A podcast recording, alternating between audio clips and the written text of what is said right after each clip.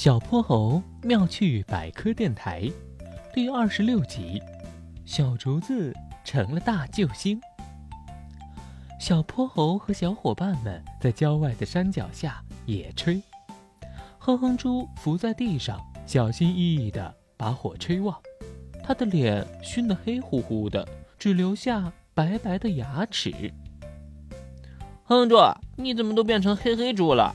你现在一张嘴啊，我还以为是爆米花要出来了呢。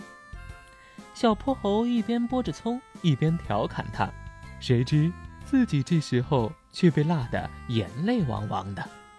小伙伴们就这样手忙脚乱，又高高兴兴地忙活着。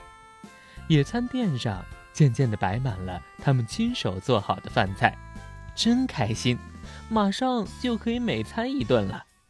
但就在这个时候，大家却都傻了眼，他们发现啊，炊具和食物全都带齐了，却都忘了带吃饭工具。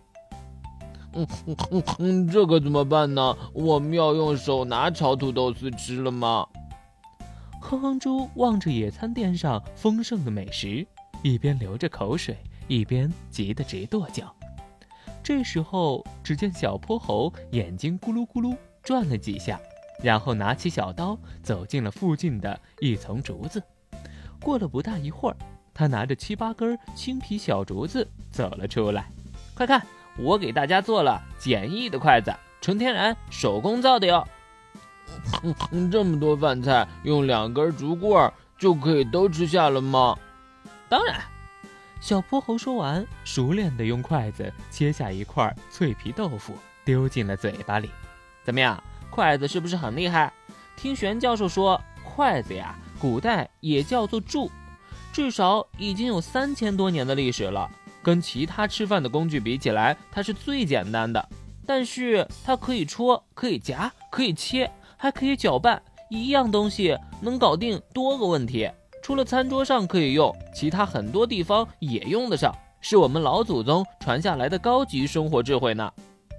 这个时候。最后一道大餐，龙小白的丸子野菜汤也端上来了。哼哼猪立刻拿起筷子，冲到了野餐垫前。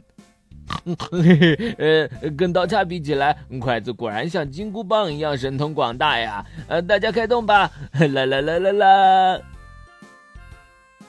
小泼猴妙趣百科，一天一个小知识。